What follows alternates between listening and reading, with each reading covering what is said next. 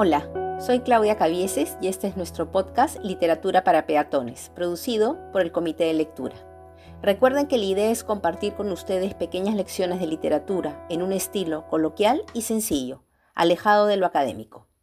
Hoy llegamos al último de los grandes escritores de tragedia griega y con él al último episodio de nuestra primera temporada, aunque les tengo un episodio extra guardado bajo la manga. Veremos ahora a Eurípides, que, para que tengan una idea, murió hacia el año 400 a.C. Curiosamente, cuando indagamos un poco más en la vida de estos escritores, nos damos cuenta que parte de su originalidad y por lo tanto de su fama radica en que le dan una vuelta más a la tuerca de la dinámica teatral. Como recordarán, Esquilo incrementó el número de actores en escena a dos, Sófocles a tres y empezó a darle un mayor desarrollo a la psique de sus personajes. En Eurípides vemos también algunos cambios. Por ejemplo, los personajes femeninos toman una gran fuerza y tienen discursos muy interesantes. Ya lo habíamos visto en la Antígona de Sófocles, pero ahora, como digo, Eurípides desarrolla aún más esto. Sus personajes son más complejos y más próximos al ciudadano de la calle, la profundidad del trabajo de la psicología de estos se ahonda aún más. Se le considera un autor adelantado a la época en la que vivió, es audaz en el tratamiento de los temas, es crítico, tiene una concepción del mundo religioso que dista, del gusto conservador del público, critica los mitos, por ejemplo, y, por ende, a los dioses. Deja planteadas dudas, dilemas morales, deja sobre escena personalidades sumamente intensas. Esto le valió que pocas veces sus obras fueran escogidas como triunfadoras en los concursos de teatro de las grandes dionisíacas. Dice el refrán, nadie es profeta en su tierra. Quizás en Eurípides el caso fue, nadie es profeta en su tiempo, porque al pasar este, Eurípides sí que se consagra. Eurípides escribió, al igual que sus contemporáneos, varias tragedias que todavía encontramos completas. Medea, Écuba, Ifigenia en Áulide, Las Vacantes, Fedra y Electra. Hoy les contaré Medea, que destaca por su argumento e intensidad. El tema gira alrededor del conflicto de dos personajes que casi se la pasan discutiendo en gran parte de la obra. La pareja conformada por Jasón, de ahí viene el nombre de Jason, y Medea. Cuando empieza la obra, ellos tienen dos hijos pequeños. Ambos se habían conocido porque Medea, que era medio bruja, medio hechicera, aparentemente según cuenta algunas historias mitológicas sobrina de Circe, había ayudado a Jasón a conseguir algo que él buscaba, el vellocino de oro. Y ese es el mito de los argonautas, pero no me voy a detener en ello. Con la ayuda que le brindó, y motivada por la infinita pasión que sentía por él, Medea no dudó en ir en contra de su propia familia para que Jasón lograra su objetivo y a partir de ese momento ella lo arriesgaría todo y usaría sus poderes mágicos para que Jasón tuviera todo a favor. Sin embargo, justamente por ello la pareja se vio obligada a buscar refugio en la ciudad de Corintio. Y Corintio es el escenario donde se va a dar esta obra. Al pasar el tiempo, Jasón ve la oportunidad de ganar respetabilidad y poder casándose con la hija del rey de esta ciudad, lo que evidentemente deja devastada a Medea, quien maldice su propia existencia.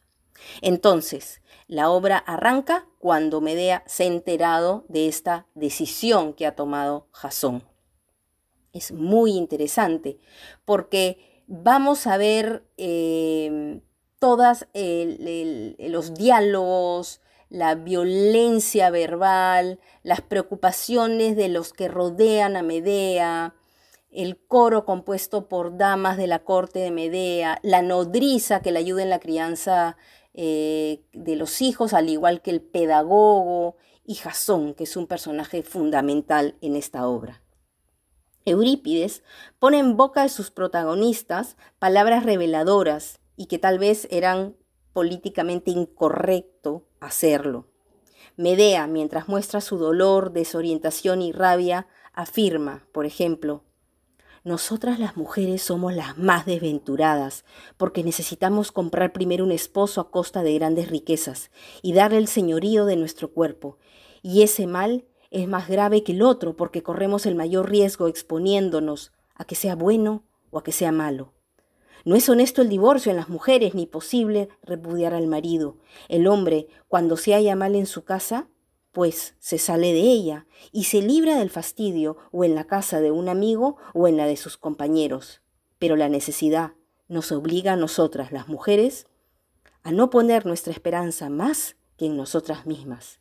Se dice que nos pasamos la vida en nuestro hogar libre de peligros y que ellos, los hombres, pelean con la lanza. Pero, ¿qué más quisiera yo que embrazar tres veces el escudo que parir una sola vez? Esa es Medea. Temiendo una posible venganza contra él y contra su hija el rey Creonte, no se confundan con el Creonte que ya hemos visto anteriormente, decide desterrar a Medea y a sus hijos de la ciudad con una orden que debe cumplirse de manera inmediata. No obstante, Medea le pide misericordia para retirarse con dignidad y buscar un refugio adecuado, ante lo cual el rey cede y le da 24 horas para abandonar la ciudad. Y en ese lapso de tiempo, ella planea su venganza, o lo que llama un acto de justicia. El enfrentamiento de Jasón y Medea se presenta como una discusión sumamente humana en que se puede ver desde las dos orillas, los dos puntos de vista. De un lado, Jasón va a mostrarle desprecio. El amor que sentía por ella se había terminado y ve en su próximo matrimonio la oportunidad de mejorar y por ende de ofrecerle a sus hijos un futuro promisorio. Quiere que Medea se vaya porque ya su presencia le es incómoda. Y por el lado de Medea, el dolor de la traición, el dolor del abandono y la ira. Ella quiere que Jasón sufra lo que ella está sufriendo. Aparece por casualidad en Corinto Egeo, el rey de Atenas, quien le ofrece a Medea un refugio a cambio de sus conocimientos mágicos, con lo cual esta oportunidad se le presenta como anillo al dedo a ella.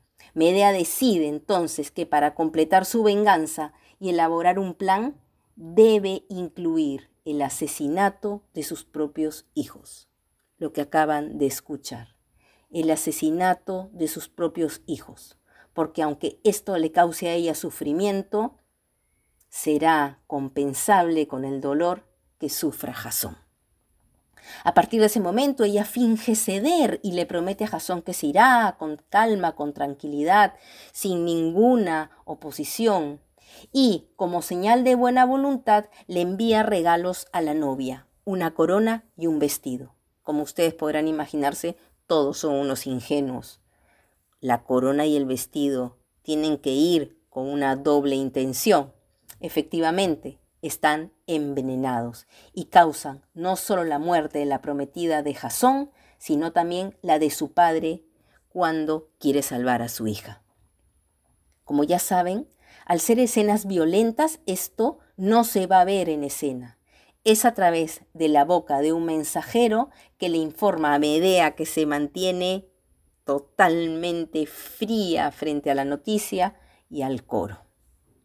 Acto seguido, y obviamente tampoco se ve en escena, pero se oyen los gritos, Medea asesina a sus hijos y huye de la escena con los cadáveres de los niños en una suerte de carro volador enviado por el dios Sol recurso que en esa época se conocía como el de Deus ex machina, una especie de grúa que simbolizaba la ayuda de un dios para que un protagonista, en este caso Medea, pudiera escapar de escena. Me parece que en Eurípides solo se usa en esta obra. Jasón entonces se queda maldiciendo su suerte y el coro cierra la obra afirmando que, paso a citar, los dioses hacen muchas veces lo que no se espera, y lo que se aguarda no sucede, y el cielo da a los negocios humanos un fin no, es, no pensado como ha ocurrido ahora. Tremenda obra, tremenda.